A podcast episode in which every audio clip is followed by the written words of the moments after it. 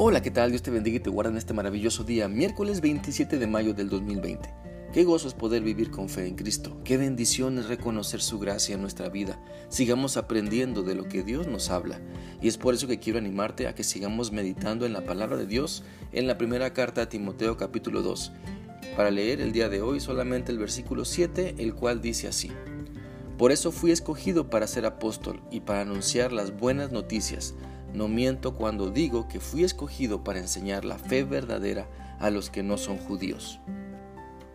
En este versículo el apóstol Pablo está describiendo un poco su ministerio y nos da a entender que cada uno de nosotros también tenemos un ministerio al cual Dios nos ha llamado y al cual debemos estar dedicados para cumplir la voluntad de nuestro Padre Celestial.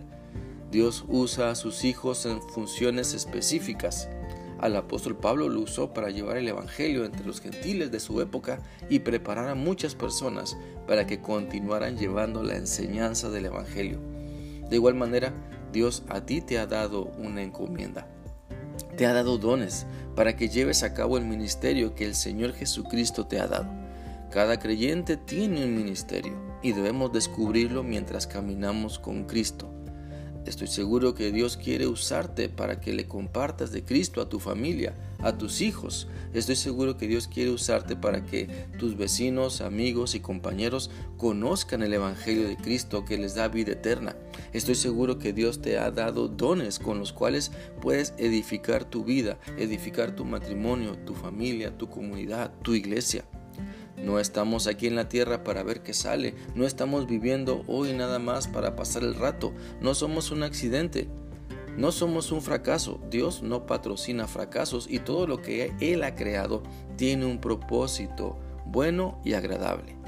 Entonces, cuando nos sometemos a Dios en oración, cuando somos humildes en interceder por otros, Dios nos encausa por su camino, nos deja ver que su deseo es que todos sean salvos y quiere usarnos a nosotros, sí, a ti y a mí, para que guiemos a otras personas por el camino que Él ha trazado, el cual es Jesucristo.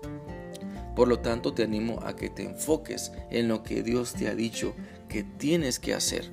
Si ya eres hijo de Dios, si te has entregado por completo a Cristo, entonces descubre tu ministerio y si ya lo sabes, pues entonces pon manos a la obra para enfocarte en la voluntad de tu Padre Celestial. Dios te escogió para que seas de bendición y en este tiempo de pandemia también puedes empezar en casa. Dios te escogió para que otras personas le conozcan, le conocieran más y mejor. Puedes iniciar en tu casa, con tu familia, con tus hijos edifica tu casa sobre la roca que es Cristo y será edificante, será emocionante edificar la vida de otras personas. Así que ¿sabes cuál es tu ministerio? ¿Sabes cuál es el ministerio al cual te ha llamado Dios? ¿Conoces los dones con los cuales Dios te ha capacitado para que le sirvas?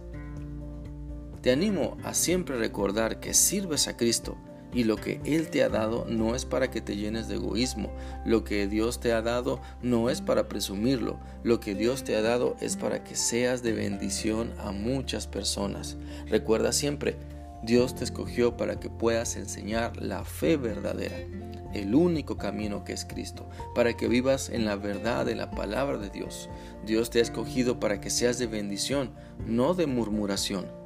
Dios te ha escogido para que seas su fiel servidor, no un engañador. Dios te ha escogido para que lleves esperanza al caído y desanimado.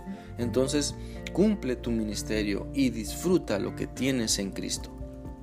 Espero que Dios siga mostrándote la importancia de obedecerle, que puedas decir como el apóstol Pablo, Dios me escogió para mostrar a Cristo y que te, y que te apartes de la rebeldía, no sea que termines dentro de un gran pez clamando a Dios por otra oportunidad.